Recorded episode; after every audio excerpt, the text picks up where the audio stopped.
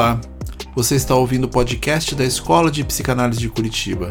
Nosso objetivo é realizar a transmissão da psicanálise das mais diversas formas, inclusive neste canal. Meu nome é Sandro Cavalotti, eu sou um dos psicanalistas da EPC e o tema do episódio de hoje é As regras fundamentais da psicanálise. A psicanálise, desenvolvida por Sigmund Freud, é uma abordagem terapêutica que visa explorar os aspectos mais profundos da mente humana. Ao longo de suas obras e estudos, Freud estabeleceu quatro regras fundamentais que orientam a prática psicanalítica: a associação livre de ideias, a abstinência, a neutralidade e a atenção flutuante. Neste episódio exploraremos cada uma dessas regras e sua importância na psicanálise. A primeira regra fundamental é a associação livre de ideias. Freud observou que, ao permitir que os analisantes falem livremente, sem censura ou restrições, eles poderiam acessar conteúdos inconscientes e revelar pensamentos, memórias e emoções reprimidas. A associação livre envolve o analisante dizer tudo o que lhe vem à mente, sem se preocupar com a coerência ou o julgamento. Essa técnica permite que o analista identifique padrões, associações e ligações emocionais importantes para a compreensão do analisante. Através da associação livre, é possível desvendar conflitos e traumas que estão subjacentes ao comportamento e aos sintomas apresentados. A segunda regra fundamental é a abstinência. Freud enfatizava a importância do analista se abster de satisfazer os desejos e demandas do analisante, fora do contexto terapêutico. Isso significa que o analista deve evitar qualquer tipo de envolvimento pessoal ou sexual com o analisante. A abstinência é crucial para estabelecer uma relação terapêutica baseada na confiança, respeito e integridade. Ao se abster, o analista permite que o analisante direcione sua energia e desejos para o processo terapêutico, em vez de buscar gratificação imediata fora da análise. Essa regra cria um ambiente seguro e propício para a exploração dos conteúdos inconscientes. A terceira regra fundamental é a neutralidade. Freud enfatizou que o analista deve se abster de expressar opiniões pessoais, tornando-se neutro a julgamentos ou influências durante a análise. A neutralidade do analista permite que o analisante projete livremente seus pensamentos, emoções e fantasias, sem medo da rejeição ou crítica. Essa imparcialidade facilita a livre expressão do analisante e cria um espaço terapêutico no qual ele se sinta seguro para explorar seus conflitos internos e questões mais profundas. A neutralidade também permite que o analisante vivencie a transferência, ou seja, projetar sentimentos e desejos inconscientes no analista, proporcionando material valioso para o trabalho terapêutico. A quarta regra fundamental é a atenção flutuante.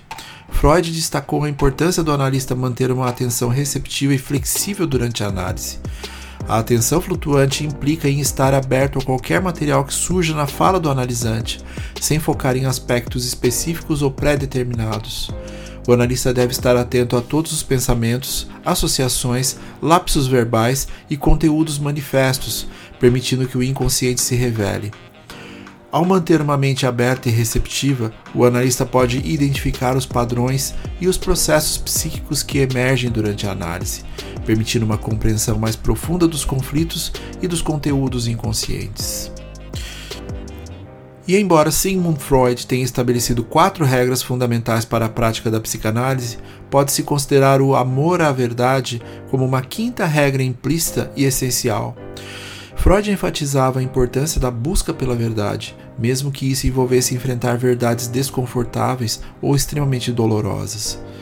O amor à verdade na psicanálise refere-se à disposição do analista e do analisante em explorar honestamente os conteúdos inconscientes, os desejos reprimidos e as memórias dolorosas.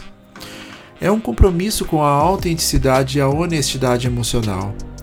Através desse amor à verdade, o analista e o analisante podem se envolver em um processo de autoconhecimento profundo, confrontando as partes ocultas e obscuras de si mesmos. É por meio deste amor à verdade que a psicanálise proporciona uma oportunidade de cura e crescimento pessoal, permitindo ao indivíduo enfrentar seus medos, superar seus traumas e estabelecer uma relação mais autêntica consigo mesmo e com os outros. Em suma, as regras fundamentais propostas por Freud são um guia indispensável para a prática da psicanálise. Elas nos permitem investigar as profundezas do inconsciente, compreender os conflitos e desejos reprimidos e auxiliar os analisantes em sua jornada de autoconhecimento e cura.